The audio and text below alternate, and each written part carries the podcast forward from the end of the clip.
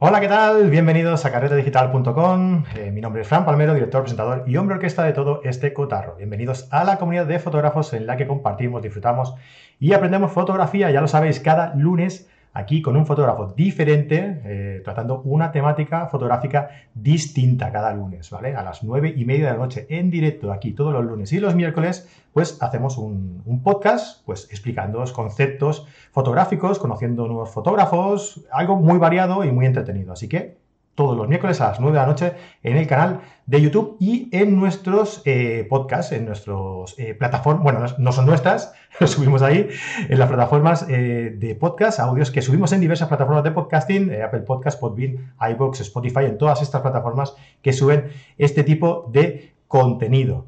Hoy vamos a tratar un tema que, pues, siempre estamos con lo mismo. Yo, yo no sé realmente si este tema lo trata alguna vez o no, pero como hay tantos temas dentro del mundo de la fotografía, pues alguna vez tenía que ser la, primera, ¿no? Y bueno, pues para estrenarnos yo creo que no hay nadie mejor que la invitada que hemos eh, traído hoy al, programa. A mí, como bien sabéis, los que me conocéis, eh, pues soy una persona que, le gusta mucho eh, la fotografía de, retrato y concretamente la fotografía infantil, ¿vale? Eh, no sé si hasta el punto de, poder eh, vivir de esto y de hacerme profesional en este tipo de fotografía o, de conseguir un estilo tan, tan personal y tan profesional como, la, como el de la invitada que tenemos, pero bueno, hago lo que puedo, ¿no? A ver si hoy eh, Pepa Valero me da las, las, directrices para poder llegar a hacer las fotos que, que hace ella. Pepa, ¿qué tal? ¿Cómo estás? Hola, ¿qué tal? Muy bien, pues aquí contigo, encantada de estar contigo. Pues igualmente. Pues nada. Igualmente, como te, como te decía, como decía ahora, eh, este tipo de fotografía a mí me encanta y, hombre, yo creo que en este país sois muchas las que hacéis este tipo, y bueno, he dicho muchas, fíjate, me ha salido el, género eh, femenino, no sé por qué. sois muchas y muchos los que hacéis este tipo de fotografía, pero el tuyo tiene un algo, tiene algo especial, no sé, es, como eh, que, transmite, ¿no? Que, transmite muchísimo esas fotografías de, de, niños. Y esto, y esto no es fácil, ¿eh? Muchas gracias. Bueno, yo hago lo que me gusta, intento siempre hacer lo que me gusta, no, tampoco me fijo en que, en que transmita mucho o no. Sí que hay momentos mágicos, ¿no? Eh, no sé si trabajando con niños llego, hay momentos en, el que todos hacen silencio, ¿no? Y el que dices, ahora, además, no lo dices tú solo, oyes a los papás decir detrás, ahora, ¿no? Entonces, entonces es un momento, ¿no? O a lo mejor estás eh, disparando y de repente el dedo se engancha, ta, ta, ta, ta, ta, ta, realmente lo que estás viviendo e, ese momento, ¿no? que es el que tienes que, es el que tienes que plasmar. Y bueno, pues con niños hacen muchísimas fotos, quiero decir, tienes que disparar un montón, pero porque los niños se mueven y no vas a decir, estate quieto, ay, pues no se va a estar quieto, ¿vale? Se va a mover de allá para acá, a partir de cuatro o cinco años, pues ya eh, entran más en lo que son las órdenes que le puedas dar o las fotos que le puedas dar, pero vamos, a los pequeñines mm, te tienes que adaptar a ellos prácticamente, por lo que son muchas fotos lo que se dispara. Y de tantas fotos, pues sí que es verdad que hay momentos mágicos, ¿eh? Trabajando con niños hay momentos mágicos realmente, ¿eh? hay momentos muy bonitos. Eso es un aspecto que, hablaremos luego, porque eh, sí, que, sí que mm, creo que algo muy importante dentro de la fotografía eh, infantil es, como bien tú decías, el saber adaptarte tú a a, la situación o, al estilo del niño o a la edad del niño, ¿no? Como bien decías, que a partir de no sé qué edad hay que... Eh, porque, bueno, ya daremos algunos consejos y tal, ya, te preguntaré para que nos digas algunos consejos, porque eh, quizá el error, llámale error o llámale el, intentar hacerlo de una forma determinada, es el obligar al niño, que todos hemos pasado por ahí, ¿no? De decir, siéntate ahí, quédate ahí, venga, sí, ahí, no, pero, no te bajes, quédate ahí. Pero, ¿Dónde vas? Que vengas. Y acabas cabreado tú, cabreado el niño, cabreado la, madre, porque y es un desastre, es un desastre. Trabajar con niños es complicado. Lo que pasa es que yo llevo muchos años, son muchos años. Yo ya hice un pequeño decálogo para poder trabajar con niños, pero eh, es muy bonito, muy enriquecedor. Lo que pasa es que sí que es verdad que tienes que ponerte en, situación y saber lo que tienes delante. hay niños que sí que los puedes colocar y los puedes después decir, vamos a hacer esto. Y vamos a colocarlos ahí. A lo mejor tardan, duran poco, pero son capaces de entender lo que quieres y se colocan. Y otros niños a los que tienes que adaptarte prácticamente. O sea, eh, tú cuando trabajas con niños de dos años, de año y medio, de año, tú no le vas a decir, siéntate ahí. Pues de momento se sienta, pero de momento se levanta, ¿vale? Además, siempre, siempre un niño quiere hacer lo último que sabe hacer. Entonces, si un niño de un año eh, ha aprendido a andar hace una semana, lo que quiere es andar, no estar sentado, ¿me entiendes? Siempre quiere hacer lo último que sabe hacer. Si sabe correr y ha aprendido a correr hace dos días, pues quiere correr. Lo que no quiere es que lo mantengas quieto ni de pie. Entonces, tienes que buscar fórmulas y tienes que entrar a jugar. Entonces, pues bueno, hay varios, siempre hay eh, trucos o hay cositas que vienen a, ayudarnos a poder trabajar con ese tipo de niños. O sea, o sea con, con, ese tipo de niños, no, con todos los niños, ¿me entiendes? Pero, por ejemplo, yo descubrí que a los niños de año y medio por ahí les encanta subir escaleras. Entonces, todos los de año y medio tienen fotos subiendo escaleras. de madera o de metal o subiendo escalones, de estos escalones que a lo mejor colocas como tres bloques o cuatro, pues eso les encanta, subir ahí y subir y bajar, subir y bajar, subir y bajar, les encanta. Porque lo más fácil siempre es decir, bueno, pues le damos el móvil, pero el móvil es muy complicado, porque cuando entras en el móvil, el, el niño entra en bucle, ya pierde la conexión contigo y es muy difícil quitarle el móvil. Da poco fuego, claro. Mm. Bueno, pues ahora, ahora iremos comentando esos trucos porque yo creo que, son, que también son muy interesantes. Pero antes déjame que saludemos a, todos los que ya hay por aquí, conectados en directo. Hola, ¿qué tal? Buenas noches. Eh, mira, por ejemplo, Juan José Moya Madrid, aquí que está siempre el primero, entre él y Elena Miranda. Mira, Elena Miranda también está por aquí. Elena Miranda Soto, eh, Voto, perdón, eh, que siempre, siempre son de los primeros en conectar. ¿Qué tal, chicos? ¿Cómo estáis? Eh, Julián Fernando Ramos desde Salamanca, José Antonio Fernández desde Sevilla, Rafael Sánchez, buenas tardes, Javier Santos desde, desde Valleja Este, de aquí al lado. Alfredo Pérez desde Ávila, José Miguel, yo vengo, dejo ya el like para que no se me olvide. Bien hecho, bien hecho, José Miguel. Es que tengo la guerra ya aquí con la gente de que antes de entrar tienen que dejar el like. Porque luego no se sabe nunca, igual te vas porque te tienes que ir a cenar y se te olvida. Entonces, pues cuando entras, le das ahí al like, te suscribes si no estás suscrito ¿eh? y no te pierdes ninguno de estos eh, directos que hacemos cada lunes o los podcasts que publicamos los, los miércoles. Eh, chicos, chicas, si estáis, si tenéis alguna duda, si queréis que le traslade alguna pregunta a, Pepa sobre fotografía infantil. Si tenéis alguna anécdota sobre fotografía infantil que os haya pasado, dejadlo por aquí por el, por el chat y lo, y lo, vamos comentando durante la, durante la charla, ¿vale? Eh, mira, desde Argentina. Hoy desde, desde, eh, desde Sudamérica no hay mucha gente o qué? A ver, Noemí Soriano desde Argentina. Normalmente nos escucha mucha gente y nos ve mucha gente desde Sudamérica. Carlos, mira, Carlos, Carlos sabe que es de Colombia también. Ángela Sánchez desde Galicia, eh, Yoliga 772 desde Málaga, Raquel Pastor, buenas noches, Alfredo Pérez, es la primera vez que entra un directo de carta digital. No sé si aún eh, no ha empezado o es que yo no lo veo. ¿Eh? ¿Cómo que no lo ves si estás escribiendo aquí? A ver, estamos, sí, ¿no? Sí, estamos, estamos. Yo soy caótica para eso, o sea, que no, sé, no tengo contestación, no tengo respuesta para eso. Alfredo, mira, bueno, si, no nos está viendo, no, no, nos escuchará tampoco. ¿Cómo que no ha empezado aún? A ver, ¿cómo que no ha empezado aún? Si estamos ahí en directo. Sí, hombre, sí, estamos en directo. Se nos ve y se nos escucha bien, ¿no? ¿O qué? Sí, sí, sí, sí. Sí, hombre, sí. Decía yo. no puede ser, me estoy viendo aquí cómo estamos saliendo aquí los dos. Sí, sí que estamos, sí. todo bien. No, es que, ¿sabes qué pasa, Pepa? Que hemos tenido mucha... He, pasado una época de, pruebas y, cuando no fallaba el audio, fallaba el vídeo y, si no, fallaba otra cosa. Y por eso ya no me creo nada, pero, pero no, estamos, estamos aquí. Pero bueno. Estamos aquí emitiendo. Muy negada, pero bueno la gente nos está diciendo que, sí, que sí, que todo perfecto, que todo se ve bien. Los que estáis ahí, mirad a ver si tenéis el pause, que no sea que, esté el pause y nos, hemos, nos hayamos quedado ahí congelados, o, el audio, no sé. No sé. En fin, bueno, lo que decíamos, eh, si tenéis alguna duda, alguna pregunta para Pepa, pues mm, lo dejáis por aquí y lo vamos, y lo vamos leyendo. A ver, eh, Pepa, yo creo que a la gente eh, hay una cosa que, sea la que sea la especialidad de fotografía que hablamos, les preocupa mucho y es el material necesario para realizar, esa, esa disciplina fotográfica. Aquí, en fotografía infantil, ¿hay algún tipo de objetivo fetiche o de material que digas esto es imprescindible sí o sí?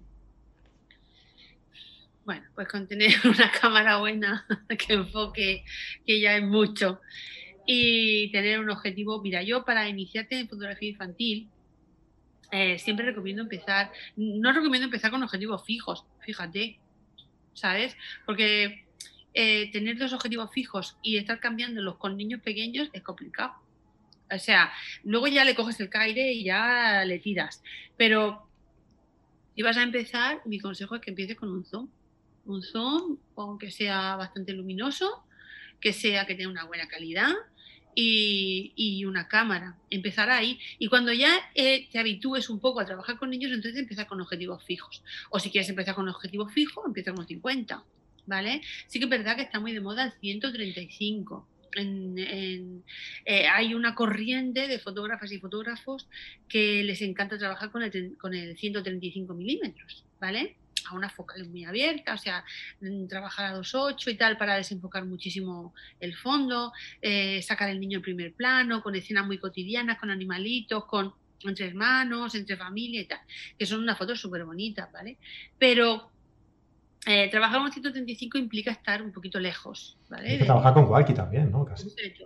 Y tienes que estar lanzando gritos sin parar. Entonces, si, cuesta con el 135, ponte con el 200. Porque ya el 200 el niño ya desaparece porque no está... Cuesta, mucho tener el, el, el, contacto visual y el contacto entre tú y el niño, el juego, cuesta mucho cuando te alejas tanto. Entonces, eh, yo soy muy de trabajar con, como mucho con el 85, ¿vale?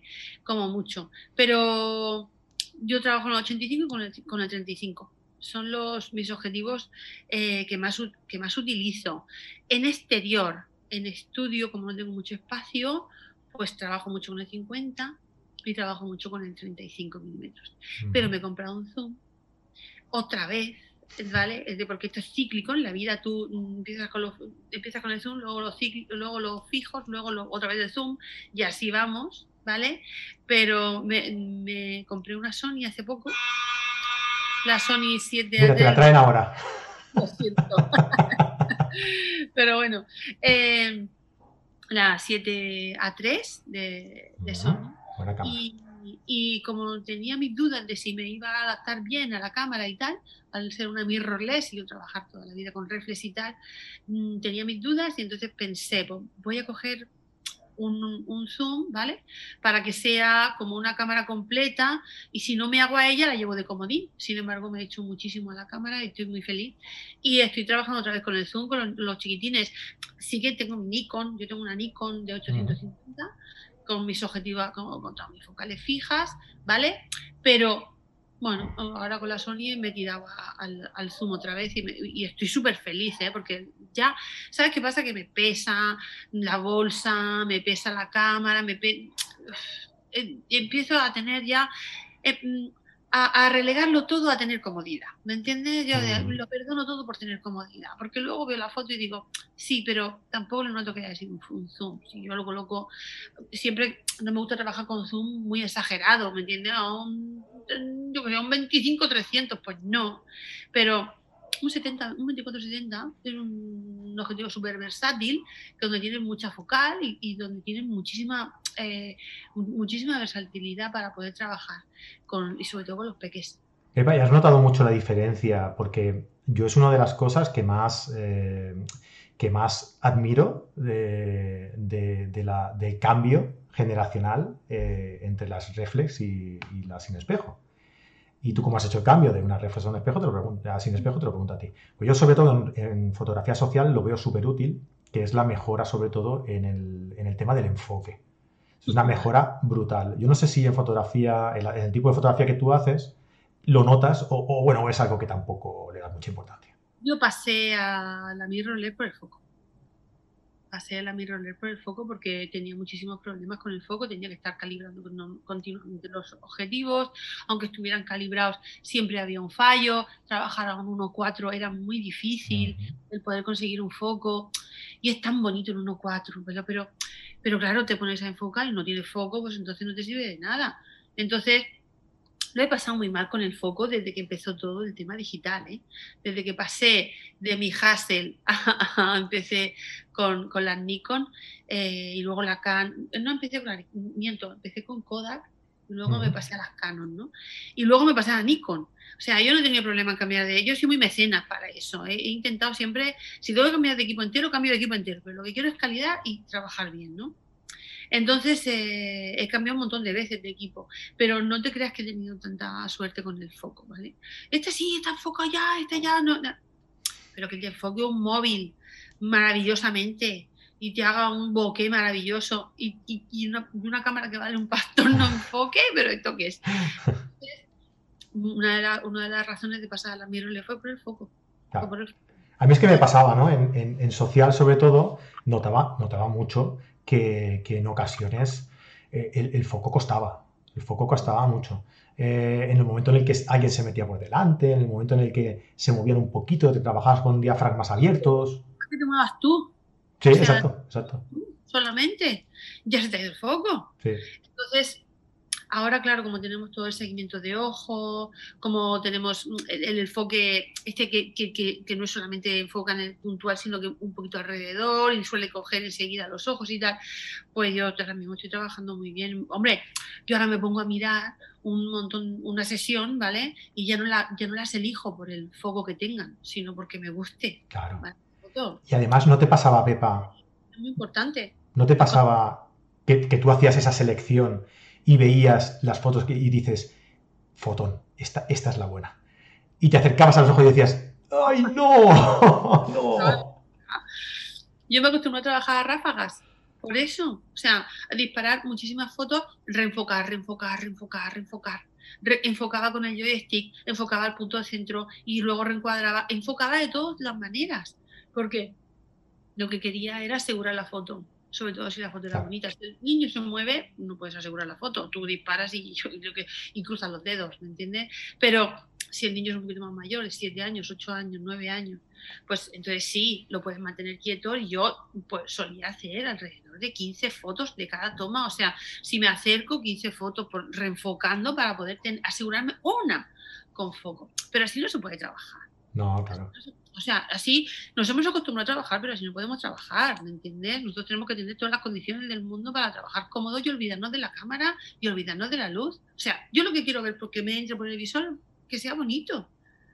Mi conocimiento tiene que estar lo suficientemente a la altura para saber que tengo que trabajar a partir de determinada hora, que no puedo trabajar a lo mejor eh, con un niño pequeñito de cara al sol, o tengo que trabajar con la luz de 45, o tengo que trabajar con un contra, o como sea, ¿vale? Pero una vez que tengo eso claro, mi cámara, a cómo voy a disparar, con qué objetivo voy a utilizar y, que se me olvide lo demás. Lo demás tiene que entrarme por los ojos, ¿me entiendes? Tiene que estar interiorizado. Eso es como montar en bicicleta. Eh, una vez que aprendes a montar en bicicleta, mira, lo mismo, ahora ya subir y bajar montañas, o sea... Claro. Al final no, no es, sí que es verdad que, que, no es, que no es imprescindible tener la última cámara y la mejor y tal, pero mm, si te lo pide el tipo de fotografía, eh, tienes que asegurarte, eh, lo que decías tú, ¿no? Tú, te amoldas a lo que tienes, pero si lo que tienes te permite eh, pues, hacer que tu creatividad vuele, ¿no? Y no preocuparte de la técnica, pues oye, mucho, mejor, vas a tener muchas mejores fotos, claro. Yo por eso, por eso el tema este de, no, yo tengo un objetivo fijo, tengo que tener siete objetivos fijos, pues ya está muy bien, ¿vale? Porque te da una calidad y son súper bonitos y, trabajar con objetivos fijos y eh, súper bien, o sea, yo lo recomiendo porque yo tengo un montón, pero cuando, hay un momento duro, que puede ser a lo mejor pues, trabajar con niños hiperactivos, por ejemplo, y yo no, mm. me, no me puedo parar a cambiar de objetivo, yo me coloco mi zoom y tiro millas, ¿vale? Entonces, ahora mismo estoy un poco disfrutando otra vez del zoom, ¿no? Disfrutamos otra vez de mover el zoom, tener de un 24 hasta un 70. Eh, luego también el trabajar con una pantalla que se mueve también y, trabajar con la cámara fuera del ojo, donde tú puedes estar moviendo la cámara. Hay un montón de ángulos que, no, no, no, tienes eh, interiorizados porque no estás acostumbrado a hacerlos, ¿vale? por ejemplo, cuando voy a la, laguna, ¿no? Los, las tomas a ras de agua, dejar la cámara casi casi que toca el agua, realmente no lo hacía porque yo no me tiraba al suelo para mojarme, ¿me entiendes? Estamos locos, pero no, pero no tanto. Eh, mira, molan mucho ahora mismo. Sí, ah, mira, hay, hay, gente que nos está aquí haciendo preguntas. Yo creo que, que una de las cosas eh, que más preocupa a la gente es el material, eh, pero hay otro aspecto que también preocupa mucho a la gente y es el de edición, ¿no? Azul y Nata Fotografía nos dice, pregunta para Pepa, ¿qué tanto por ciento de la magia de tus fotos es edición en Photoshop y Lightroom? Gracias de antemano. Pues mira, eh, cuando trabajo en estudio y sobre todo campañas concretas como puede ser la de Navidad, que son fotos como, como muy como muy de cuento, como muy trabajadas y tal, eh, intento que la toma entre prácticamente. Porque cuando me meto en una campaña como Navidad, que a lo mejor hacemos unas 100 sesiones, 120 sesiones alegremente durante dos meses, eh, tiene que estar todo listo antes de Navidad, antes de Nochebuena, y no me puedo parar mucho a, meter muchas cosas dentro, o sea, no, no puedo decir, bueno, pues ahora voy a tocar esto, voy a tocar lo otro, voy a tocar lo otro. Mi flujo de trabajo es Intento tener eh, clara la iluminación desde un principio eh, y suelo utilizar casi siempre las mismas iluminaciones cuando trabajo ese tipo de campañas. Y luego me suelo hacer mis presets de Lightroom, ¿vale? Y trabajo casi toda la fotografía en Lightroom. Entonces entra a la foto, ya le coloco el preset, como ya el preset ya se coloca solo, entra solamente, ya, ya tengo la foto. Y a partir de ahí la trabajo en Photoshop si lleva algo de retoque de piel, ¿vale? Algo que necesite de retoque de piel, que en los niños suele ser poco, ¿vale? O si tengo que meter una estrellita o cualquier cosa, o una trama, pero todo eso intento hacerlo en una acción y que vaya automatizado. O sea, intento que la foto esté prácticamente terminada, pero sí lleva edición, o sea, no, te voy a decir, no, no lleva edición, no, sí lleva edición, pasa por un Lightroom, que, pero pasa por, intento automatizarlo muchísimo y que sea, y que pase por un preset, ¿vale? Un preset que sí tiene la misma iluminación, y estés trabajando eh, de la misma manera, con, con, el mismo... aún trabajando, mira, fíjate, aún trabajando con el balance de blancos, ya estés trabajando en automático como estés trabajando, eh, colocando tú el balance de blancos, cuando entra el preset entra perfecto, ¿me entiendes? Porque tú en el preset también has trabajado el balance de blancos, entonces... Es algo muy auto. Intento automatizar muchísimo, ¿vale? Sobre todo cuando viene la guerra, ¿vale? Pero primero me preparo antes me preparo bien. O sea, eh, ideo la foto, la ilumino, eh, hago la prueba, pruebo todas las luces y una vez que lo tengo claro, a la guerra, allá voy. Claro sí. Entonces, bastante. Es importante lo que dices tú, esa, previsión ¿no? de, ese trabajo, porque si no, eh, yo creo que todo el mundo, todo el mundo lo, debe saber, que, que, el trabajar con presets si tú eh, utilizas diferentes iluminaciones, diferentes eh, eh, composiciones de la fotografía y demás, no te sirve de mucho, no sé que luego te entretengas a editarlas más y a entrar en, en cada una de ellas, pero claro, lo que, es lo que tú dices, cuando tienes cientos de fotografías por editar, pues a veces hay que ir un poco en cadena, ¿no? Eh, mira, todas esas cosas, todo lo que son los presets de Lightroom, las acciones de Photoshop, vienen, a, vienen a, facilitarnos el camino. Cuando realmente, cuando tú en una campaña trabajas dos tipos de iluminación, ¿vale? Que puedes utilizar aquí, pues mira, aquí un foco, aquí un contra, o sea, aquí tengo un panel, aquí tengo un contra, por ejemplo, ¿no? Y allí tengo un octa y luego lo, y trabajo en paralelo con un octa y un, lo que sea, hay una ventana, ¿no? Y aquí voy a trabajar con una ventana y luego aquí tengo un puntito que le da esta luz, pero si siempre trabajas así, en esa campaña, aunque te acerques, aunque te alejes, estás trabajando igual, con la misma luz. Aunque te muevas a un lado, aunque te muevas al otro, la luz no se mueve, ¿me entiendes? Entonces, eh, el trabajar los colores y el trabajar ese tipo de iluminación, ¿vale? Hace que tú con dos presets tengas toda una campaña y los resultados son los mismos. Entonces se aligera muchísimo, aligera muchísimo el, trabajo, ¿vale? Y yo trabajo así, yo lo trabajo así todo. O sea, cuando lanzo una campaña, como puede ser Navidad, ahora por ejemplo vamos a lanzar una campaña de verano, pues cuando lanzo la campaña, cuando lance la campaña de verano, me haré mis primeras fotos, mis muestras, o sea, mi prueba, ¿vale? Buscaré la ubicación, buscaré el sitio donde hacerlo, veré a qué hora de la tarde, a partir de qué hora de la tarde empiezo a trabajar y a partir de ahí ya me genero los presets y ya está. No, no, tiene por qué tener mucha complicación. La complicación va a ser que habrá días nublados y habrá días con sol. Pero hazte un preset para nublado, otro preset para, el sol, ya está. Claro. Tienes diferentes presets para el tipo de iluminación que vas a, utilizar y ya está.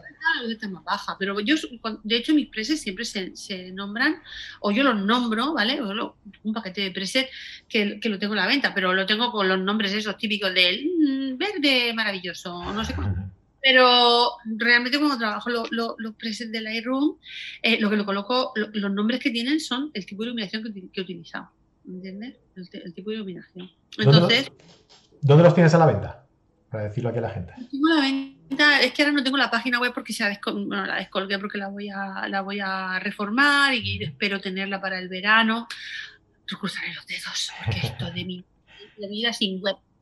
Pero lo tengo en una página que se llama Fotoautors, foto p h o t o autors, ¿vale? .com. Es una página que tiene un compañero que se llama Israel Luri, que hace, que hace cursos y ¿vale? Supongo que conocéis a Israel. Pues ahí tenemos varios fotógrafos, una especie de tienda donde vendemos cositas. Pues vendemos cursos o vendemos. Eh, eh, yo vendo mis presets de Leroy un cursito que tengo de Navidad o algo así. Entonces, bueno, pues ahí lo tenéis a, ahí lo tenéis a la venta lo tenéis además cuatro paquetes. Pero si compras los cuatro paquetes a la vez, tiene un descuento de 30 euros. Entonces, bueno, pues ahí lo tenéis, ¿no? si, si las queréis comprar. Yo los tengo divididos en tonos de, o sea, en presets para tonos de exterior, presets de exterior, presets para creativo, para tonos creativos en estudio, ¿vale? Y, y luego tengo unos en blanco y negro y unos supernaturales para trabajar pequeños, o sea, pequeñitos, pequeñitos bebés y tal, ¿vale? Pero todo se utiliza y todo lo puedes, lo puedes utilizar como quieras. Y luego, pues yo siempre recomiendo que tú también le des tu toque, porque eh, la exposición es lo que siempre vas a tener que tocar dentro de un preset, o vas a tener que, o a lo mejor, mira, no quiero los rojos tan, tan saturados, o pues los bajo, los subo. O sea, lo bueno es que tú modifiques esos presets y los hagas tuyos. Mira, te lo, pongo, lo pongo aquí en el chat por si alguien quiere echarle un vistazo, que ya lo he encontrado, está por aquí. Lo pongo por aquí y si quiere alguien entrar y echarle un vistacillo, pues ahí, ahí tiene el enlace, ¿vale? Venga, em, oye, que si queréis ir haciendo algunas preguntas, que ya veo que por aquí hay gente que va haciendo algunas preguntas. Mira, antes nos, comentaban eh, que cuando hablábamos de los objetivos, ¿no? Eh, que con un 135 milímetros hay que dar las órdenes gritando, ¿no? De lo que, de lo que te alejas, ¿no? Lo que, lo que hablábamos. Eh, con, el 135. Sí, con el, con el 200 hay que darle al, niño un walkie-talkie también para, para escuchar, nos dice José Antonio Fernández más con el 200. las fotos son súper bonitas. O sea, cuando mejor con un niño de 10 años o de 8 años, que, que, ya mantiene muy bien una conexión contigo y es capaz de estar quieto un rato y tal, pues sí, hazle una foto con el 200 súper bonito, esos boques son súper chulos, esos desenfoques y tal, pero tú con un chiquito, con un, niño pequeño es complicado. O sea, yo valoro un montón, ¿no? Un trabajo como el que puede hacer María Preser, que, que, trabaja con el 135 mucho, con el que hace, o el trabajo que hace Mila Wells, que también trabaja con un 200, o el trabajo que hace, ay, ¿cómo se llama la, la polaca, la rusa esta? No me acuerdo cómo se llama. Ay, no me acuerdo. Ay, me pillas. Si me acuerdo lo digo, vale. Pero que las rusas trabajan mucho así también. Mira, por aquí nos preguntan también, eh, Mario IMG, nos dice que por qué te pasaste a Sony y no miraste a lo mejor la, versión de la serie Z de, Nikon, ¿no? Por, evolucionar dentro de la marca, ¿no? Sí, mira, eh, estuve probando la Canon, ¿vale? La R6, creo que se llama. Sí. Que había salido la Nikon, ¿vale? Pero eh, cuando decidí pasarme la mirrorless, a lo mejor es una decisión un poco tonta, pero cuando decidí pasarme la mirrorless, decidí pasarme a la primera marca que había empezado con la mirrorless, ¿vale? Porque tecnológicamente yo pensaba que estaban... Con la mirrorless de sensor completo hablamos. Sí. Sensor full frame, vale. Full frame, sí. Entonces, eh, Sony tecnológicamente empezó mucho antes y está como más a la vanguardia tecnológicamente dentro de lo que es, son las cámaras mirrorless, ¿no? Entonces, eh, me podía haber pasado a la Nikon, pero también había algo determinante y era que no quería una gran cámara, no quería una cámara muy pesada, ¿vale? Ni quería, eh, de todas maneras, los objetivos tampoco los podía tener, necesitaba un conversor igual, ¿vale? Entonces, eh, al fin y al cabo tenía que ir a morir a comprar un equipo desde cero, ¿vale? y bueno, y lo que me decidió fue porque la, la Sony eres pequeña, ¿vale? Yo vi trabajar a Luis Carván porque le pedí una sesión para mí y para mi marido y entonces nos, hizo una, sesión en México y, y él trabajaba con la 7.3 y a mí me encantó ver lo fácil que la manejaba, pequeñita y tal.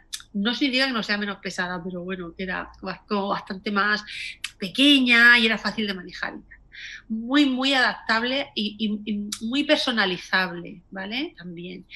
Y luego eh, lo, que más me, lo que más me decidió fue eso, porque Sony pues está un poco más a la vanguardia en cuanto a las mirrorless y, y dije, bueno, pues si me tengo que empezar, me tengo que cambiar de equipo, pues me voy a ir a la Sony.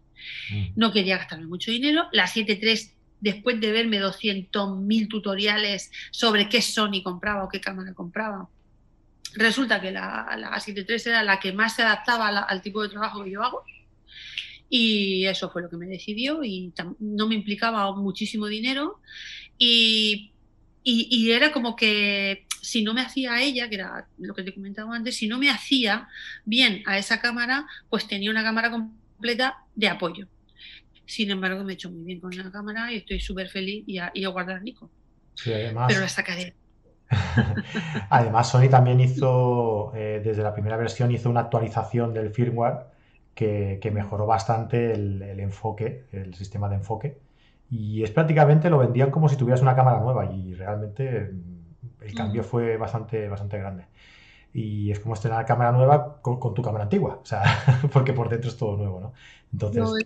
exactamente, yo, yo fue lo que me decidió porque, y, sobre todo eso, porque Sony tampoco me exigía, eh, o yo tampoco veía necesario comprar el último modelo, ¿vale? No, lo veía necesario porque a lo mejor tenía, estaba súper bien lo, del vídeo, pero yo no necesito vídeo, necesito fotos. Entonces, eh, la reducción de ruido era súper, bueno, disparar a una súper sensibilidad y, tiene muy poquito ruido. Luego todo ese, ese, sistema de seguimiento con el ojo súper intuitiva. Entonces, realmente no necesitaba, no necesitaba la última cámara, a lo mejor, o el último modelo, porque me adaptaba súper bien. Y además es que vi 40 comparativas. Entre la Sony 7.3 a la 7R3 o a la 7.9 o la, a la 7.9, no, la 9. La 9. Pero al fin todo, todo me llevaba siempre a la, a la, a la primera, a la 7.3. Y por ahí empezaba. Y si me tengo que comprar otra cámara, bueno, pues ya sé, eh, eh, y volveré a investigar y volveré a ver cuál es la que necesito que me complemente a la que tengo, ¿vale? Pero por el momento, con mi Nikon y con mi Sony voy genial. Perfecto. Yo te hacía la puntualización porque parece que, a partir de que sacó Sony, porque ha hecho un trabajo de marketing muy bueno y se ha movido muy bien, eh, parece que, que, las mirrorless existen a partir de que Sony se ha puesto a ello, pero claro, es que no podemos olvidar que Olympus, que Fuji, que hay otras marcas eh, que, tienen, que son mirrorless desde hace muchísimo tiempo, ¿no? Y, y son Pero lo que pasa es que la rapidez eh, eh, a la hora... El visor electrónico es una puñeta, ¿vale? A mí me sigue pareciendo una puñeta, porque yo no me hago bien el visor electrónico, ¿vale? Porque me cuesta mirar y ver un visor electrónico, porque después de ver, pues, de trabajar... Mejora mucho en eso, ¿eh? Te, tienes que acostumbrar, ¿vale? Mm. Te tienes que acostumbrar. Y entrar los colores como entran, por ejemplo, la Nikon, pues no entran en Sony, ¿vale? Directamente. Lo que pasa es que no quiero hacer publicidad a mis presas realmente, pero para mí me entran bien, me, funcionan perfecto también con, la Sony, ¿vale? Entonces, es hacerte a la, cámara un poco. Es hacerte a él. Pero realmente, trabajar con un visor electrónico, mm, todavía está la cosa ahí, ¿vale? Pero lo perdono todo, por tener foco lo perdono todo. es que da la vida, es la vida. Ya te digo, ¿eh? que, han, mejorado, han mejorado muchísimo. ¿eh? Las últimas versiones de visores electrónicos, la verdad es que son, una barbaridad. Parece que estás viendo eh, un, visor óptico y te sorprenderías, ¿eh? te sorprenderías. Bueno, vamos, vamos a entrar un poco en, materia, va. Em, ¿Qué aconsejarías tú a la gente? ¿Qué es lo primero, el primer consejo que tú darías a la gente eh, a la hora de, realizar una sesión de fotografía de, infantil? Pues lo primero que aconsejo es que se forme, fíjate. que se forme. Lo que te he dicho antes. Para mí la técnica es lo más tedioso de todo. ¿Me entiendes? A mí la técnica mm, no me importa en absoluto. Lo único que quiero es la técnica para llegar a conseguir lo que quiero o, para, o para llegar a mostrar lo que quiero de una imagen. Pero para, para eso tengo que saber técnica, no, no hay más remedio, ¿me entiendes? Para que se me olvide la técnica tengo que saber técnica. Entonces, eh, yo aconsejo muchísimo la formación, ¿no? Es muy difícil, por ejemplo, te voy a poner un ejemplo que es un poco extremo, ¿no? Pero em, es muy complicado enfrentarte a un recién nacido de días si no tienes formación, si no te has formado y sabes cómo tienes que trabajar con un recién nacido, ¿vale? Es muy complicado enfrentarte a un niño de año y medio si no sabes un poco cuáles son las pautas de, de un niño de año y medio. O sea, tú no puedes, yo por ejemplo, que trabajo con, mucho con campañas muy, eh, muy centradas en un tema concreto, mm, el tener que vestir a un niño de año y medio es una odisea. ¿Vale? Porque el niño no quiere una ropa que no sea suya. Entonces tienes que un poco ir jugando, ¿no? Ir jugando con ese tema, o que venga un primito, o que venga un hermano mayor y empezás por el hermano mayor y entonces el otro pequeño ya se viste, ¿vale? Pero yo, yo te digo que puede ser muy frustrante para ti si realmente, si no sabes lo que te puede pasar. ¿Vale? Si tienes claro que, oye, mira, estos los niños son niños y es posible que hoy se vayan sin fotos. ¿Eh? Eh, puede ser perfectamente. Yo me acuerdo una familia que vino, que eran cuatro primos, y a todos los vestí maravillosamente, iban todos vestidos de, no me acuerdo de qué era, de soldaditos, creo que, que los, los arreglé de soldaditos. Y uno de ellos ¿vale? Era Halloween y venía vestido de calavera. Él entró a mi casa vestido de calavera, ¿vale? Con un mono de calavera maravilloso y una capucha de calavera. Y cuando yo le dije, voy a vestirte de soldadito, dijo, ¿me vas a quitar a mí mi traje de calavera? Venga, hombre. Estás creyendo que me vas a quitar el traje de calavera. Cuando que yo vengo con mi traje de calavera. Pues fíjate qué tontería, ¿vale? Fíjate qué tontería, pero todos los días se aprende algo, ¿no? Entonces, tienes que tener claro que a ese niño le va a pasar una tarde horrible, porque la madre quiere vestirlo de soldadito, ¿vale? Pero el niño no se quiere quitar el traje de calavera. Por lo que muchas veces hay que decir, cortamos y volvemos otro día. Y este traje de calavera lo guardas y te lo traes con un pantalón corto. Y se acabó. Y ya cuando venga será otra cosa. Que los niños se atascan y que hay que darle tiempo, que hay veces que tú entras, si, tú quieres empezar a hacer fotos desde el minuto uno, pues no vas a poder, seguramente, con un niño de dos años no vas a poder. Vas a tener que darle su tiempo y vas a tener que jugar con él y vas a tener que esperar por lo menos 20 minutos a empezar a hacer una sesión. No todos, pero muchas veces sí. Entonces, todas esas cosas, por lo menos saberlas, porque si no suele ser muy, muy, muy frustrante, mm. ¿vale? encima, estás pendiente del niño que te lo está poniendo difícil, pero aparte llevas una cámara que tienes que controlar, ¿vale? Posición, porque yo siempre aconsejo trabajar manual y luego tienes un foco, por ejemplo, trabajando en estudio tienes un flash o dos. También tienes que controlarlos, ¿vale? Y también tienen que darte la felicidad, quiero decir, tienen que disparar y no preocuparte. No, no, no pensar, ¿ha disparado o no ha disparado? O has hecho ráfaga y ha disparado en dos fotos, pero en las otras dos no ese tipo de cosas, ¿vale? Tienes que tenerlo controlado. Entonces, bueno, eso es lo primero que aconsejo, la formación, la formación, por lo menos, y, no enfrentarte al cliente sin saber lo que, lo, que, lo, que va a pasar, ¿no? Que te valores también y que primero pruebes, pruebes con tu sobrino, pruebes con tus amigos, pruebes, pruebes, pruebes, pruebes, y cuando empiezan a salir cosas decentes, entonces empieza a publicar y empieza a decir, sé hacer fotos, sé hacer estas fotos, ahora estoy preparado para trabajar con un público, ¿no? Eso es lo, que, lo, primero que aconsejo, ¿no? Eso es lo primero que aconsejo. Muy bien. Eh, sí, bueno, e, es, en cualquier disciplina creo que la formación es, es, es imprescindible, sobre todo para, para no perderte a la hora de, de, cuando estás en, en, una sesión, ya sea de lo que sea, ¿eh? o sea, fotografía de paisaje, fotografía de, de retrato eh, social, lo que sea, porque eh, si tienes que, si tienes que, que, intentar deducir cómo solucionar un problema dentro de, de, una boda o de una sesión o de una sesión en exteriores con una pareja que te está allí mirando y diciendo qué, qué le pasa a este hombre. Creas como una, ¿no? como una inseguridad que se transmite, ¿no? Y, eso, peligroso.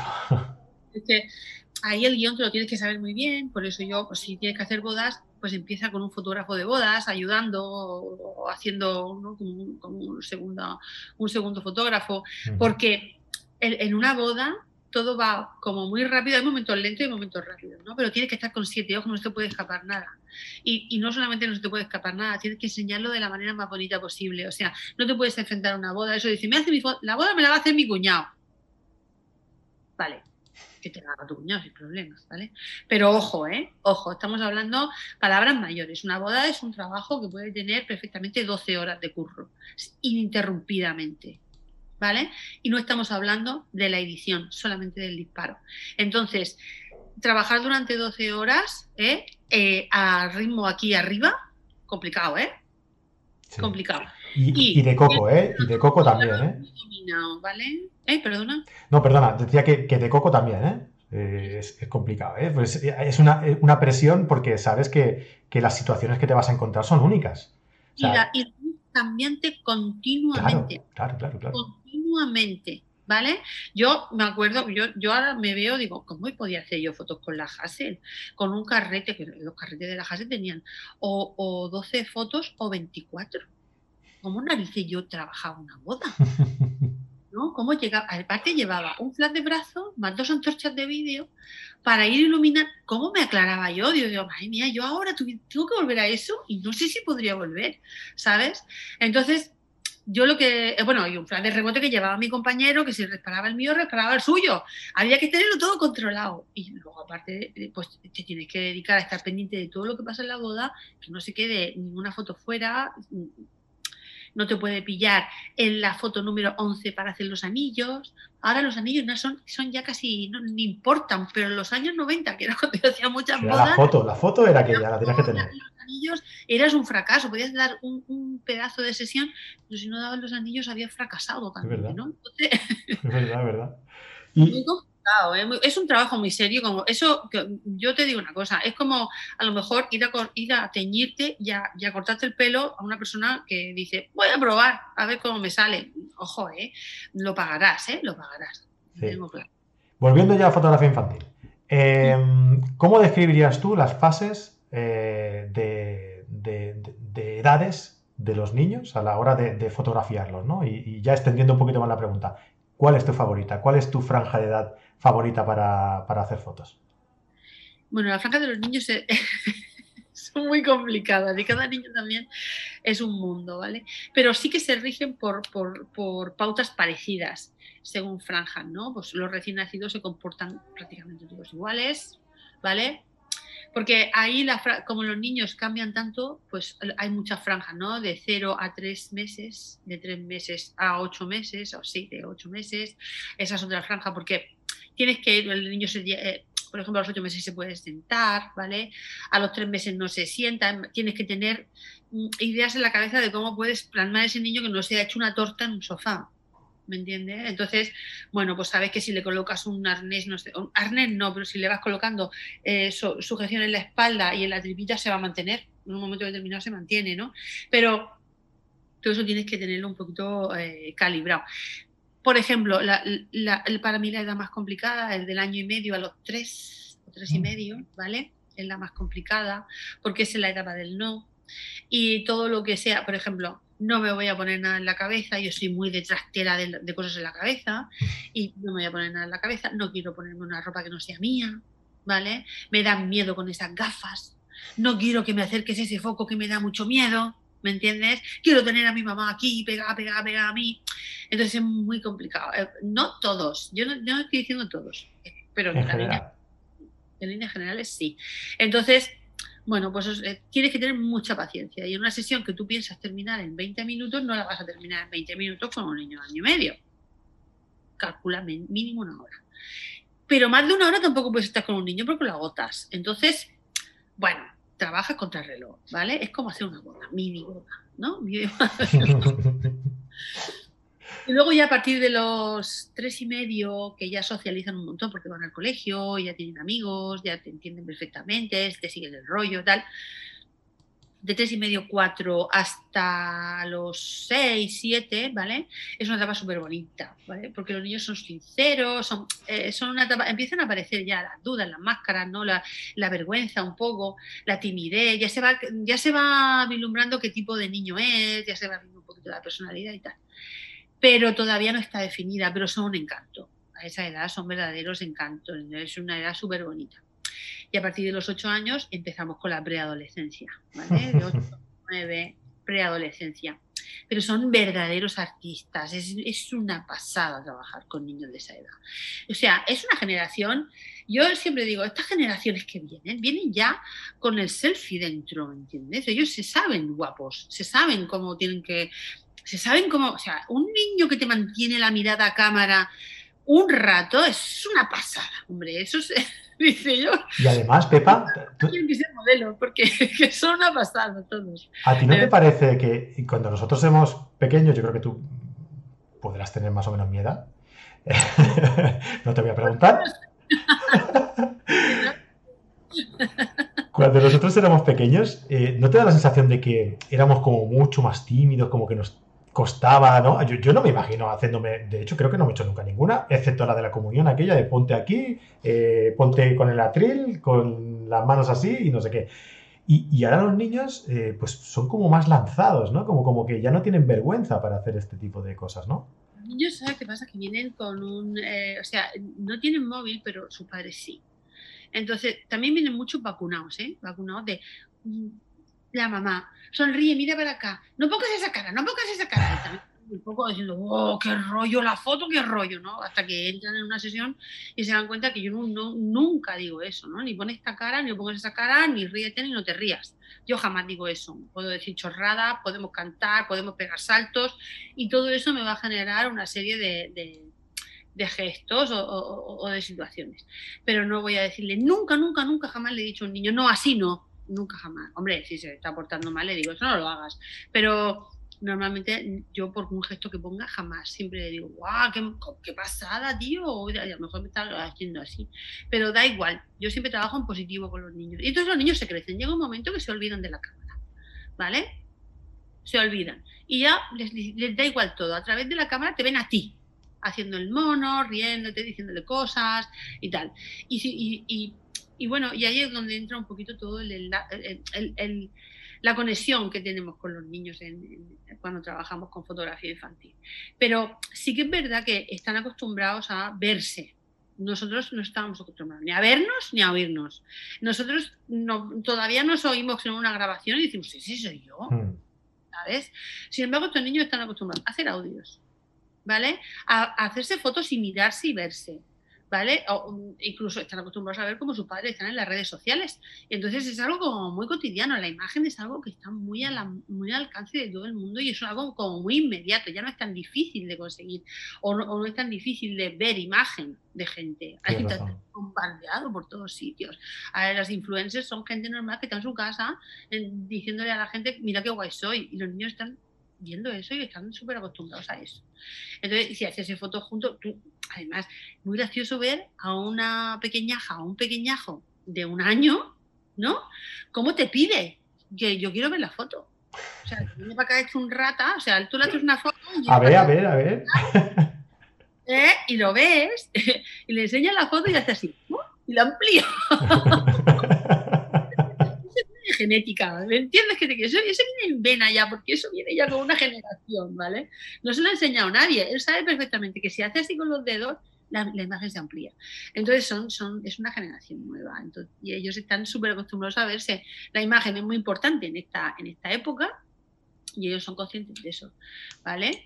Entonces, eh, yo, yo con los niños disfruto un montón, sobre todo los niños de, 8, 9, 10, esa es mi edad, ¿vale? Más o menos. La preadolescencia es mi edad porque yo quizá en esa época fui muy feliz y yo me, con, me, y luego también ese rollo de que están creciendo y en nada se hacen mayores, o sea, quedan días, quedan meses para que ya dejen de ser niños, ¿vale? Pues a mí eso me como que me motiva mucho y me, y me gusta mucho trabajar con ellos, disfruto un montón. Yo tengo una niña de 9 y, tienes toda la razón. O sea, se, les nota que, están en ese punto en el que son niños, pero por dentro les va surgiendo ya una. ¿no? Eh, aquel instinto que ya empiezan a crecer, que ya empiezan a hacer cosas que quieren ser mayores, que ya. Y además, siempre eh, eh, cuando, cuando los papás vienen a ver las fotos, me dicen, ¡ay, madre mía, qué mayor lo veo! Es que realmente ese día de las fotos él se ha crecido para porque sabe que tiene que salir guapo ese día, porque ellos vienen con todo, oh, por favor, ¿eh? dejarme paso que entro. Entonces, entonces eh, a, mí me interpela un montón cuando disparas una foto a un niño que está serio eh, mirándote fijamente. ¿Me entiendes? Mirando fijamente a cámara. O sea, esos, esas fotos que son de cerca, que las madres se les cae la, la llorera, ¿sabes? De verlos, y es porque el niño está mirando con mirada de adulto, pero cara de niño. Entonces te deja noqueado, ¿vale? Te deja noqueado. Y, y es una edad súper bonita, a mí me mm. encanta.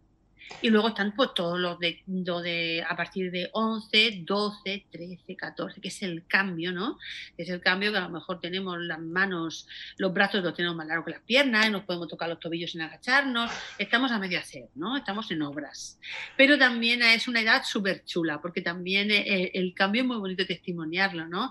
Y, eh, eh, aunque la madurez llega realmente a partir de los 20 y, y las personas están como más hechas y más maduras a partir de los 20, pero todo ese cambio también es bonito, ¿no? Eso de decir, es que los 15 son los mejores. No, los 15 no son los mejores, los 15 según para quién, ¿vale? Según para quién.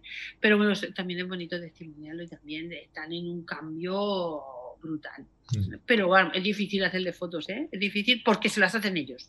Se las hacen ellos con su móvil. Es lo que te iba a comentar, que, que, que ahí para hacerle una foto tú o sea, sin, su consentimiento, que, quiero decir, ¿no? O sea, eh, si no te viene él y te dice, papá, dame una foto porque no sé qué, o, bueno, papá, o, te voy a llevar a hacer una sesión de fotos, madre mía, si a mí ya a mi hijo que tiene 13, eh, hacerle yo una foto ya me cuesta, imagínate que le digo, mm, ven, Pau, vente que te voy a hacer una sesión, que Pepa Valero te va a hacer una sesión y dices, sí.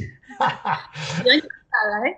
Pero cuesta, pero también te digo una cosa, eh, les gusta la foto. No se puede decir que no les guste las fotos. Pero tiene que decir que no. Pero tiene que decir que no, Pepa. Bueno, claro, exactamente. Están en la preadolescencia, están en la adolescencia. que dicen que no ahora, ¿cuándo lo van a decir?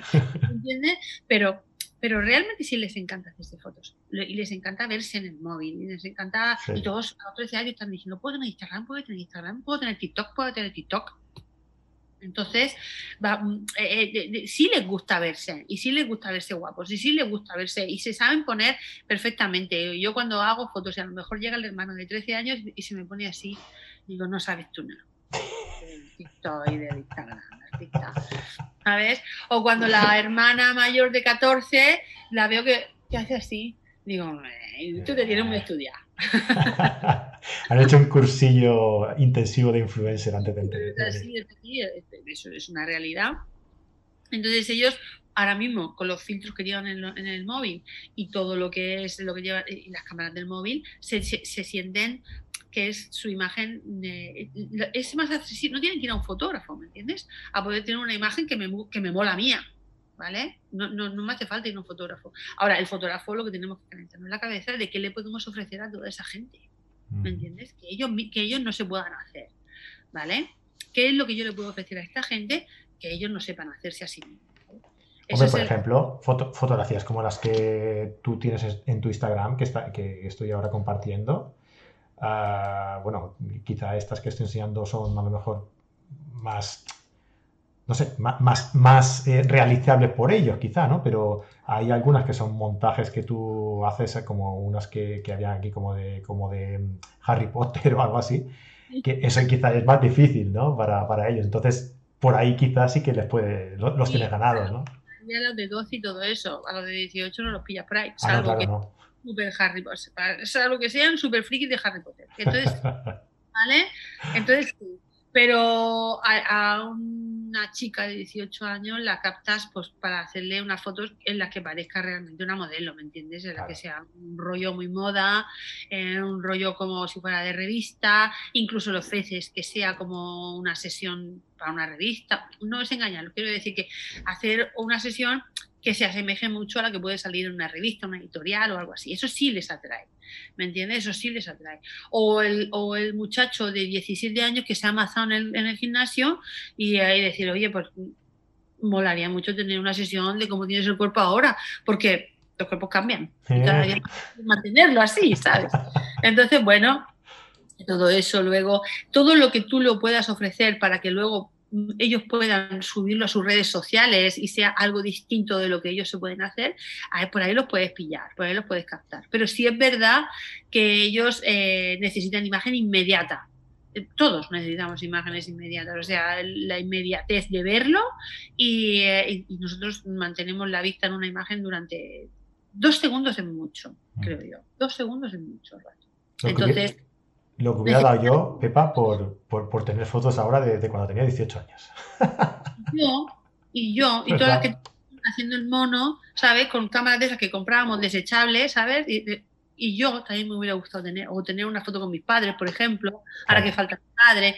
Todo eso no se aprecia, no se aprecia hasta que ha pasado el tiempo. O sea, la fotografía, porque mucha gente dice, oh, ¿para qué quiero hacerle fotos al crío si realmente yo tengo el móvil y me compro una cámara para testimoniar todo? Perfecto no te digo que no, pero todo, todo lo que te puede ofrecer un fotógrafo que trabaja estudio o que hace campañas o que trabaja la fotografía social, ¿vale? Son cosas que la vas a apreciar no ahora, la vas a apreciar con el tiempo. Con el tiempo es cuando apreciarás todo, ¿no? Por ejemplo, todos los coleccionables que yo hago para Navidad, un año hago una cosa, otro año hago otra, pues como gente repite y repite y cuando saca, mira, el año de tal, el año de cual, y cómo va viendo el crecimiento de los críos según las campañas que vas haciendo.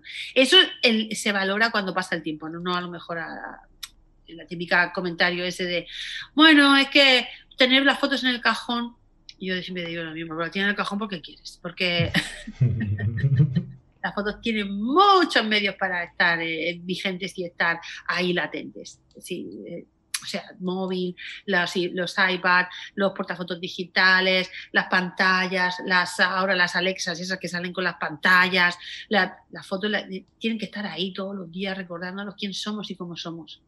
Eso es genial. un trabajo de autoestima súper, súper, súper importante, súper importante. Y cuando sale, pues yo he visto, visto, he visto por ahí eh, historias y vídeos y tal que vas subiendo, eh, que te vas ahí a un, a un enclave precioso que he visto alguna de las salinas de Torrevieja, si no me equivoco, es el nombre, ¿verdad? Mm. Cuando, cuando sales así de exterior, ¿qué, es lo que ¿Qué consejos nos podrías dar? Eh, es decir, no sé, cuando vas a la salida de, este, eh, Torrevieja, ¿por qué vas allí? ¿no? Eh, ¿Cómo eliges las ubicaciones que, utilizas para hacer estas sesiones? Pues mira, las ubicaciones siempre las elijo por la luz, por la luz en determinado momento y la sensación que quiero dar, o sea, lo, que quiero transmitir con esa imagen. Entonces, yo tengo un poco controlado todos mis alrededores y sé perfectamente que si un día hay viento del sur, me tengo que ir a la playa tal porque no va a entrar el viento del sur porque tengo un paredón aquí o luego esto o lo otro, ¿vale?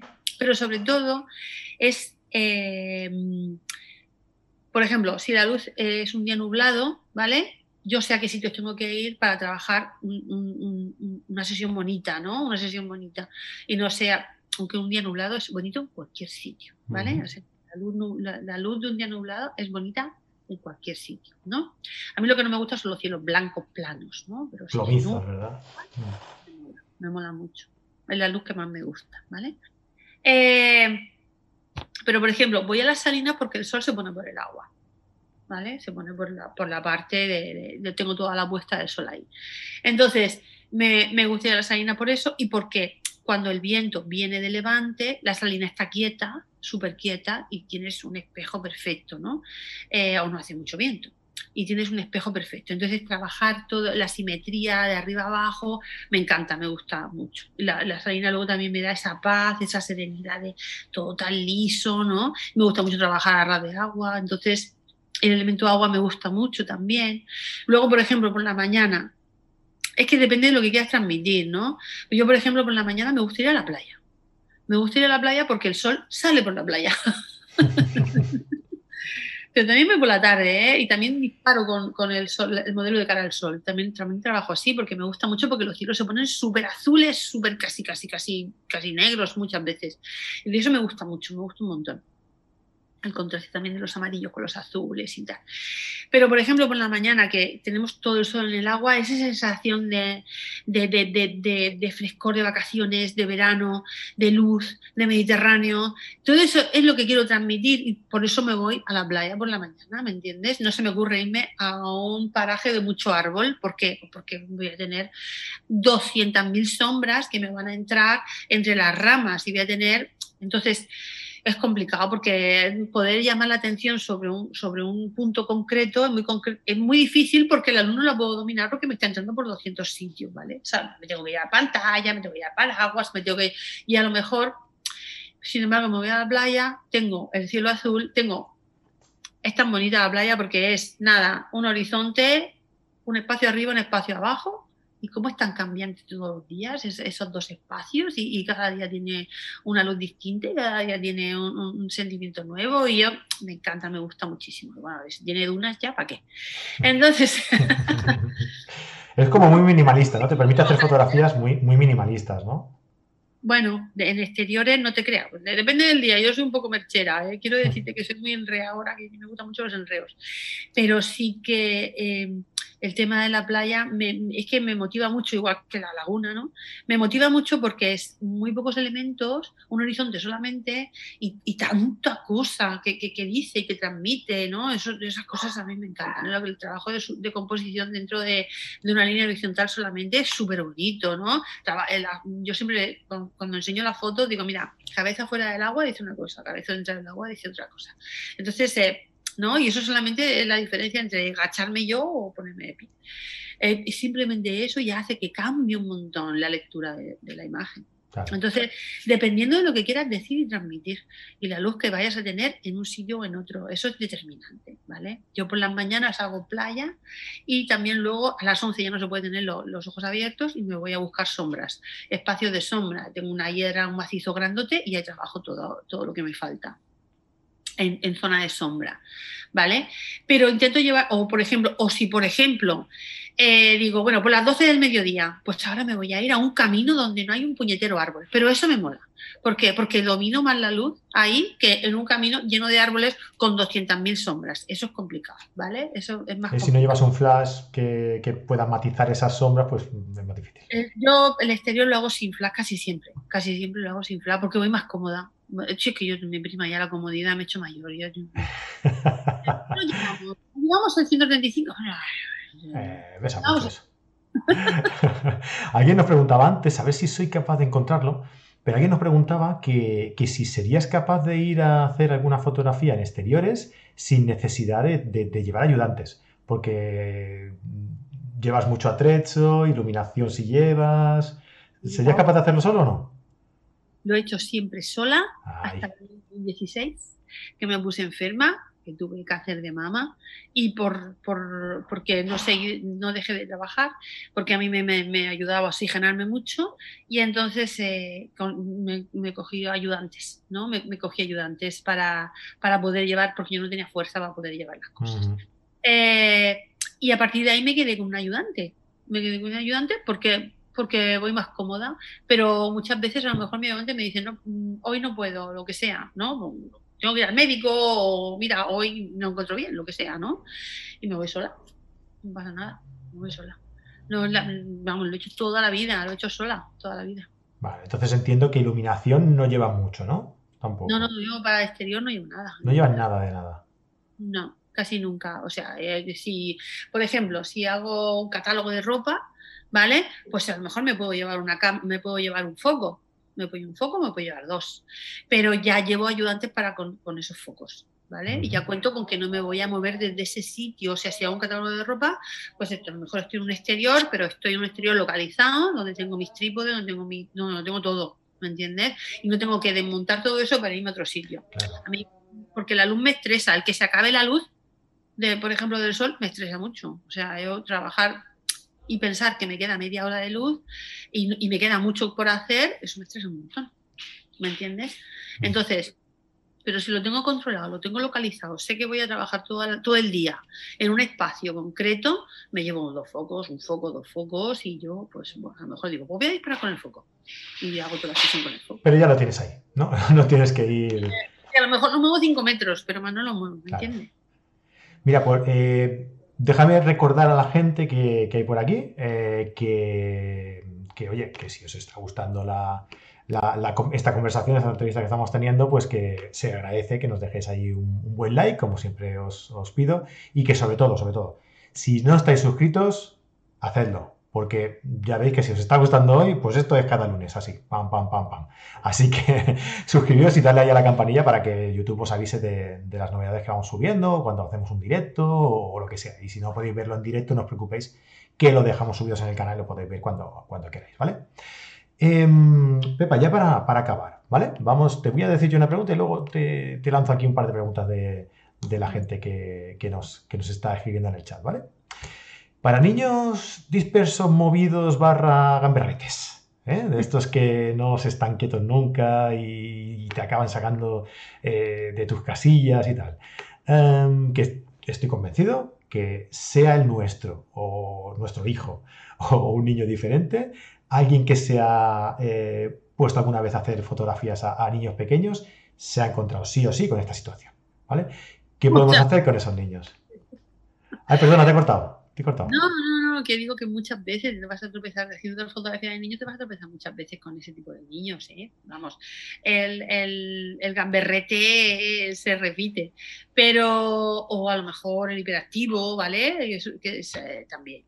Eh, pues paciencia, no, yo no, no, no, voy a decir nada más que paciencia, tienes que entrar un poco, tienes que, tienes que venir al orden, ¿vale? Tienes que venir al orden porque se suelen subir mucho la chepa, entonces tienes que poner tus límites, eso está claro. Eh, ahí yo siempre, cuando ellos se suben a la chepa es porque los padres a lo mejor en ese momento o en otros, pues no le ponen límites a ellos, pero si ellos no le ponen límites, tengo que poner límites yo, porque lo que no puedo hacer es destrozar un equipo, un niño, ¿me entiendes? Porque puede pasar, ¿no? Pero bueno, paciencia, poner tu, hacer tus normas, tus límites, si podemos trabajar bien y si no, volvemos otro día. Pero vamos, aquí no se hace esto, no se hace lo otro, no se hace lo otro. ¿Me entiendes? Pero luego, pues, eh, trabajar con humor con ellos, eh, al fin y al cabo siempre funcionan, ¿vale? Y el gamberrete, gamberrete, porque lo que quieres es atención. Cuando le dedicas atención, lo tienes de tu lado, ¿vale? Lo tienes de tu lado. Entonces, no siempre, ¿vale? No siempre. Pero vamos, normalmente cuando viene un artista de estos, mm, yo suelo mm, eh, primero poner límites, ¿no? El poli malo primero, luego sacar un poco el poli bueno. ¿no? Luego ya, no, si no soy tan mala como parezco. Y entonces ya voy. Pero lo digo porque el gamberrete entra directo. O sea, entra directo a Ya lo ves venir. directo a provocarte. No se va a cortar, no se va a esperar un minuto. Te va a decir, te voy a hacer la tarde imposible. ¿Sabes? Y tú dices, vale, pues vamos a ver. o sea, si, ya te viene a buscar directamente y, te dice al oído, hoy lo vas a pasar mal. Mira, una vez uno que era un artista, bueno, tremendo. Eh, después de tener una conversación con él y tal, le dije, mira, vamos a terminar, porque tú quieres terminar y yo también, vamos a terminar. Yo prometo terminar rápido si tú colaboras un poco. Entonces, mira, vamos a poner de nuestra parte los dos y enseguida vamos a acabar. Venga, vale, de acuerdo. venga, sí. Entonces, cuando no hay eh, ni conexión, porque mira, puede haber muchos factores. Te iba a contar una anécdota, pero es verdad que puede haber muchos factores. Por ejemplo, me pasó una vez que, a uno de los niños le habían regalado una Play la noche de antes y se pasó la noche jugando. Cuando tocaba el día de las fotos, estaba muerto, muerto. ¿Vale? Y aparte que estaba muerto, solo pensaba en su Play. Quería irse a su casa a jugar a la Play. Entonces, pues complicado, muy complicado que haya un compromiso o, o, hay una interrelación contigo, ¿no? Eh, otro, ese que te digo, que estaba contándote, eh, ese era un cabroncete, ¿vale?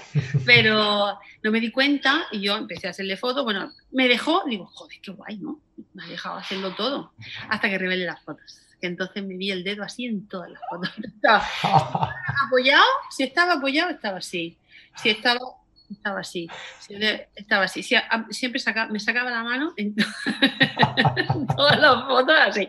Me pasé todo el rato borrando dedos. Borrando dedo de tipos. Ostras, ese, ese, te pilló bien, ¿eh? ese te pilló. Y ¿sabes qué pasa? Que no a todos los niños les gustan las fotos. No a todos los niños les gustan las fotos. Hay niños que les gusta el fútbol y niños que no. Entonces las mm. fotos las fotos no es algo que sea una maravilla para ellos, ¿me entiendes? No, eh, normalmente las fotos no están entre en las cinco mejores cosas que puedo hacer en mi vida. No, suele ser un coñazo, ¿vale? Pero intentas eh, jugar con ellos. Normalmente, ¿sabes qué pasa? Que yo llevo muchos clientes que los cojo desde chiquitines y ya me conocen y ya saben lo que ya saben que hacerse fotos no es un coñazo y que nos, lo curramos y que lo montamos bien y que nos reímos y que lo pasamos pipa y cuando se van le damos un regalo y no sé cuánto y no sé quinto. O sea, ese es un, es un espacio de diversión. Entonces ya nos conocen. Pero bueno, también es posible que vengan niños que no les guste para nada, que cuánto queda, cuánto cuenta, cuánto falta, cuánto falta, cuánto falta y pero bueno, no pasa nada. Ahí intento que los papás estén fuera, que ausentes, que así por lo menos el niño un poquito, un poquito lo puedo traer a mi camino. si tienes los padres eh, delante, olvídate. Delante es imposible, porque está todo falta, tengo hambre, ir a play, no, sé qué, y así para. Mira, José Miguel nos decía si te han estropeado, fíjate eh, la pregunta, si te han estropeado alguna vez un fotón porque hacían el signo de la victoria con la mano sin que tú te dieras cuenta. El de la victoria no, pero. claro, en un momento determinado. sí, muchas veces, muchas veces. Yo te iba a decir que el de la victoria no, pero otro dedo sí que te, que te han sacado. Ese, bueno, ya te digo que todas las fotos, yo digo, es que no me estaba dando cuenta, solamente me fijaba en la cara, ¿sabes? Y cuando revelé todas las fotos, digo, la madre tío. Qué bueno, ¿cómo saben? ¿Cómo saben, de verdad? Mira, José Mauricio Borrero nos dice un gran ejemplo eh, que hay que saber y conocer los elementos que hacen una foto. Eh, lo más fácil es hacer la foto, buen ejemplo a seguir. Ah, lo que has comentado tú antes, vale. Em, mm, mm, mm, Vanessa Toro, hola Vanessa, nos dice, en exterior con árboles, ¿qué aconsejas llevar? Bueno, un poco lo que decías tú, ¿no? De, evitarlo, ¿no? De no meterte en esas situaciones, ¿no? Yo los árboles, me gusta trabajar, si tengo un camino con árboles, ¿vale? Bueno, un día nublado siempre será maravilloso, ¿vale? Siempre será maravilloso un día nublado para trabajar un camino con árboles, por ejemplo. Y si tienes sol, yo siempre eh, intento que sea primera hora de la mañana o última de la tarde y de contra mí. Eso es lo más bonito para mí, ¿vale? Para, para trabajar. Pero es, una luz como muy directa, está en un punto, atraviesa, pero luego ya las sombras son como más largas, ya no es ese sol de las 12 de la mañana que está filtrado por árboles donde todos son sombras, es que es muy difícil. esa luz, ahí no se puede trabajar, o tienes que llevarte pantalla, o tienes que llevarte paraguas, o tienes que llevarte difusores para poder filtrar la luz. Mm. ¿Sabes? Entonces, y, no, y tampoco puedes hacer un paisaje general, siempre tienes que hacer planos cortos. Claro. Mira, José Miguel nos dice que, creo que esta es una buena pregunta y, la verdad es que es muy actual, ¿no? Porque todos los que eh, hemos trabajado de cara al público como, como, fotógrafos alguna vez, creo que al final nos hemos dado cuenta que eh, es, no solo somos fotógrafos, sino que somos gestores, somos eh, contables, somos productores, somos community manager. somos muchas cosas, ¿no? Entonces nos pregunta que qué tanto por ciento de comercial y qué tanto por ciento de fotógrafa eres tú, Pepa. Bueno, soy menos comercial que, fotógrafa y con la edad soy menos comercial. Aunque también te digo que vendo mucho. Quiero decir, eh, siempre, siempre he tenido mucho trabajo, no, me quejo, no me quejo, siempre me ha ido muy bien y siempre he trabajado mucho y he intentado siempre venderlo bien. Bien, también tenía un buen equipo que me lo vendía bien, ¿eh? Tenía un buen equipo que, y, sigo teniendo equipo que me lo vende muy bien, ¿vale? ¿A qué te refieres con equipo que te lo vende bien? Personas que están trabajando conmigo, ¿vale? Porque lo primero para, para poder mm, vender tu trabajo es estar convencida de que tu trabajo merece lo que vale, ¿vale? Merece lo que vale. Y vale lo que merece. Entonces, eh, yo sí que veo que, yo, yo sí que considero que valoro mi trabajo y que pido el, el dinero que, que, necesito, ¿vale? O que intento tener una campaña de marketing o alentar a mi cliente a poder venir a hacerse fotos, ¿vale? Hay momentos que hay momentos vacíos de fotos, como puede ser a lo mejor sales de Navidad y llega el mes de enero, rebajas y tal, entonces mm, suele ser un mes muy vacío, pero dedico mucho a contratar o también lanzo campañas de segundas copias, de ampliaciones, de tu casa, de, ¿vale? O sea, los meses que a lo mejor no disparo tanto, intento eh, rentabilizar el, el, trabajo que ya tengo hecho, el trabajo que tengo hecho, ¿no? O ofrecer nuevas cosas o intentar eh, muchas veces el cliente ya me pide lo que necesita. O sea, eh, eh, ahora, por ejemplo, este verano voy a hacer una campaña del circo que está súper visto eso, pero es que es mi cliente el que me la ha pedido, por favor, haz algo de circo. Dice un trabajo para, una empresa de eventos sobre el circo, lo vio, mis clientes lo vieron y por favor, esto lo vas a montar, lo vas a montar. Pues si mi cliente lo está pidiendo, ¿por qué no lo voy a hacer? Pues lo tengo todo el verano lleno, hasta la bandera de, de payasos forzudos y de domadores. me divierte, me lo paso pipa. Luego pensar cómo lo voy a hacer, cómo voy a, dónde lo voy a estructurar, cómo tengo que hacer la estructura, cómo tiene que pesar poco, tiene que ser ligero, tiene, tengo que quitarlo y ponerlo, no lo voy a dejar en un exterior ahí todos los días. Y en la campaña a lo mejor puede durar cuatro o cinco semanas. ¿Cómo lo voy a dejar en medio del, campo? Me lo tengo que traer a casa, ¿cómo lo traigo? No sé qué. Todas esas cosas a mí me divierten un montón. A lo mejor a otra gente le estresan y a mí me divierten. Entonces, bueno, Intento hacer cada día lo que me apetece, eso sí que lo digo en serio, o sea, cada día que pasa, intento, cuando llego a mi casa digo, ¿has sido feliz hoy haciendo lo que has hecho? Sí, misión cumplida.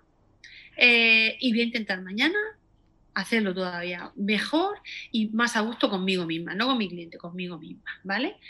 Y, eso solamente ya, ya genera un convencimiento en mí misma de que mi trabajo merece la pena sí o sí, ¿vale? Y que ya tiene un valor y que por eso ya tiene un valor.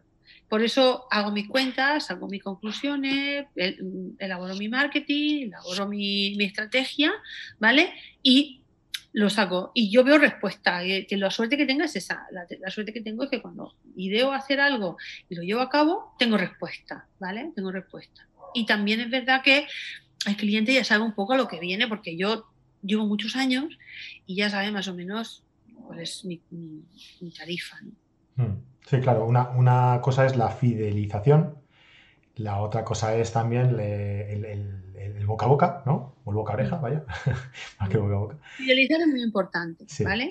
Porque un cliente... y, más, perdona Pepa, ¿eh? y, más en este tipo de fotografía en el que se obtiene un seguimiento. Es decir, si tú haces fotografías de un bebé, se entiende que si a la persona le gusta el trabajo, te vendrá a hacer la fotografía de cuando tengas tres años, te vendrá a hacer la fotografía de la comunión, te vendrá a hacer la foto o sea, dará un seguimiento ¿no? de, ese trabajo. Yo, yo he hecho trabajos de, niños eh, donde el hermano grande ha hecho la comunión y también le he hecho la comunión al hermano pequeño porque, pues bueno, pues le ha gustado cómo he trabajado, le ha gustado el trabajo y, al final se confían en ti, ¿no? Y es un poco, creo que, que la base del marketing que debemos hacer nosotros.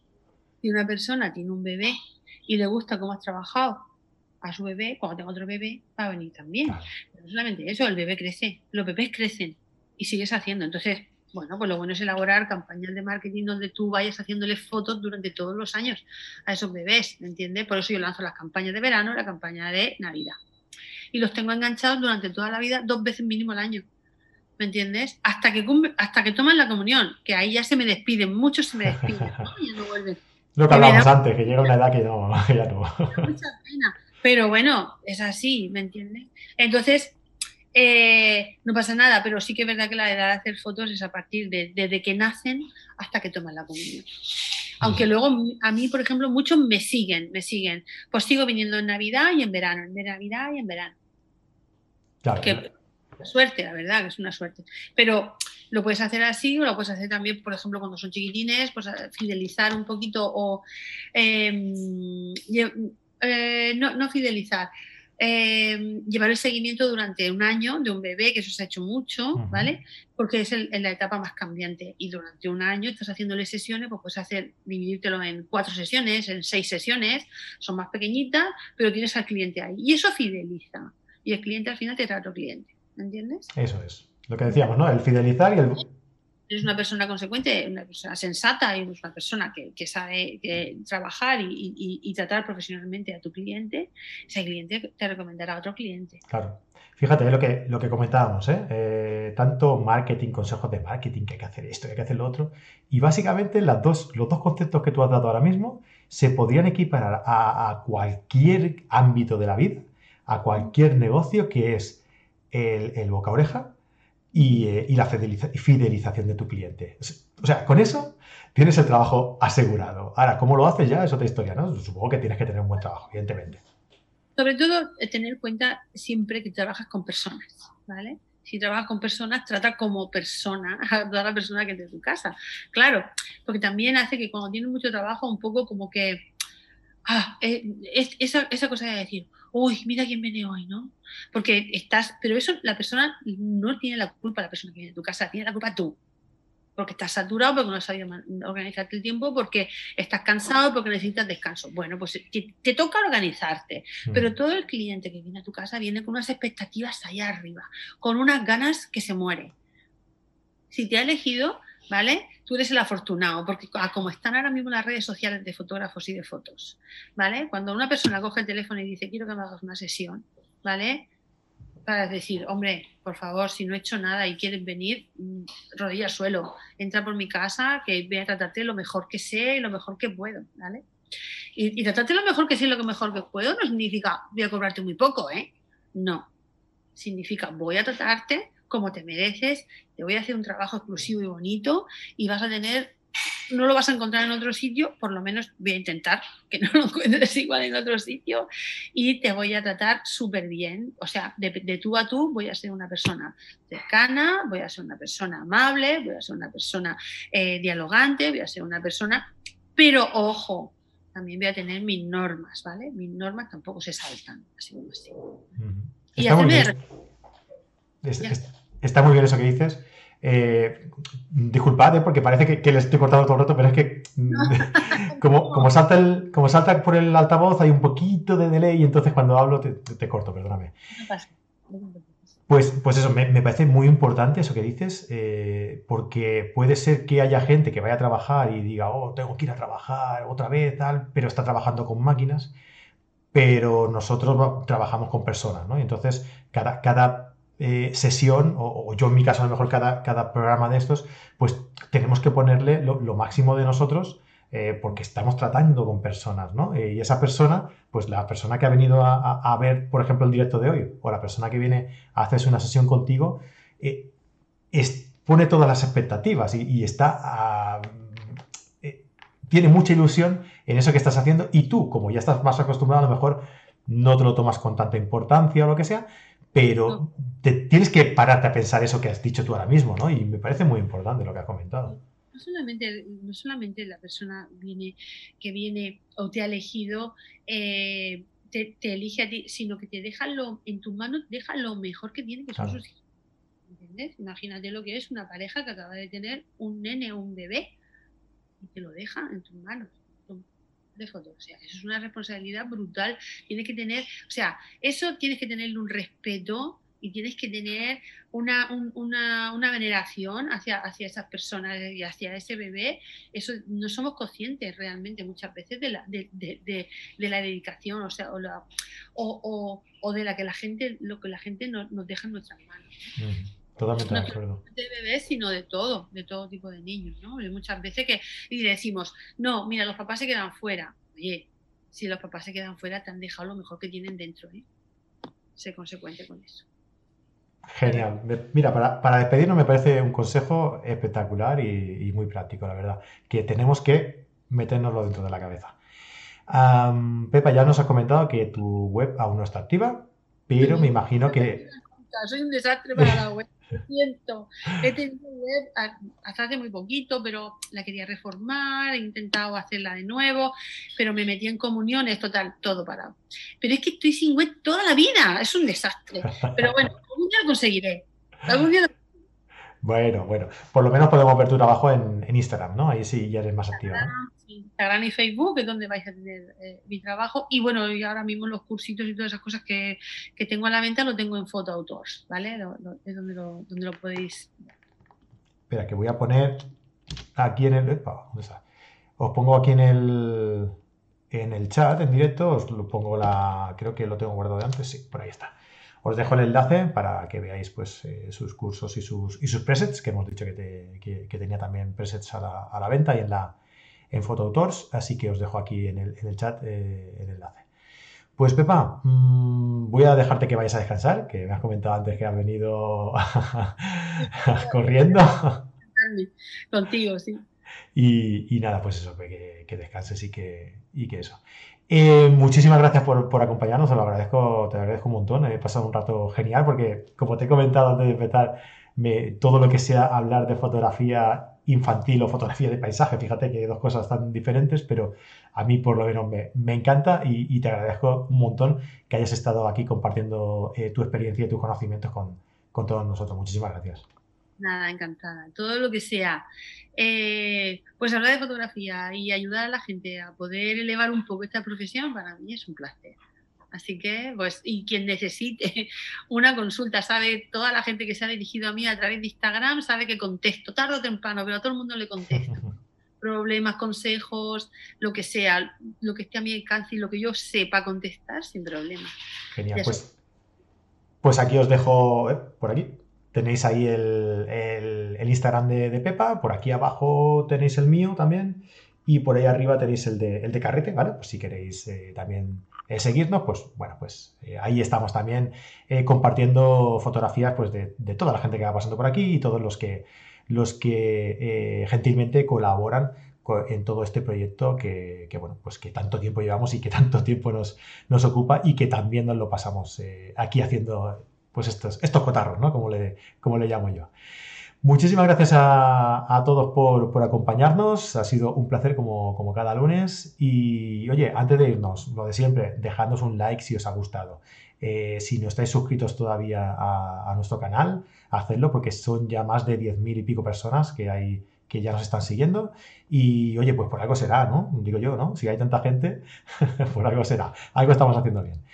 Lo dicho, muchísimas gracias a todos y, nada, nos vemos la, semana que viene, el lunes que viene, eh, pues con un nuevo directo aquí en, en Carrete Digital. Eh, Pepa, un abrazo, muchas gracias. Hasta luego. Hasta luego a todos.